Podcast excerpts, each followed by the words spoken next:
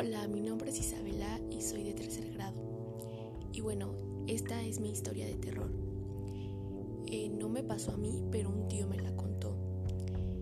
Hace como cinco años él trabajaba en una combi y al lado de la casa de mi abuelita había una pensión.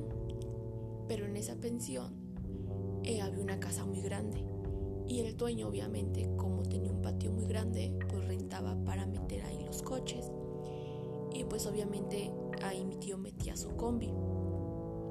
Pero nos cuenta que él veía a un niño y todos pues no le creíamos, pero él decía que cuando iba a sacar la combi en la mañana para empezar a trabajar, veía un niño asomado en la ventana de la casa, y lo cual era raro porque ahí solo vivían dos señores grandes y no tienen hijos.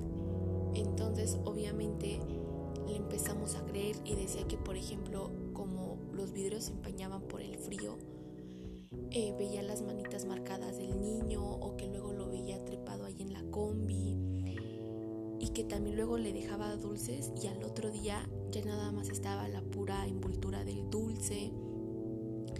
Pero dicen que ese niño se aparece porque esa casa antes era de unos españoles y dice que ahí se murió su hijo.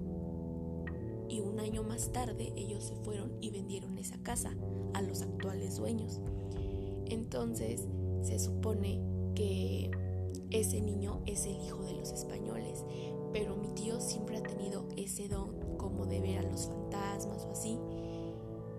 Entonces él lo veía en las ventanas o jugando adentro de la combi, colgado en los árboles o las manitas plasmadas en el polvo de la combi. Y entonces esa es la historia.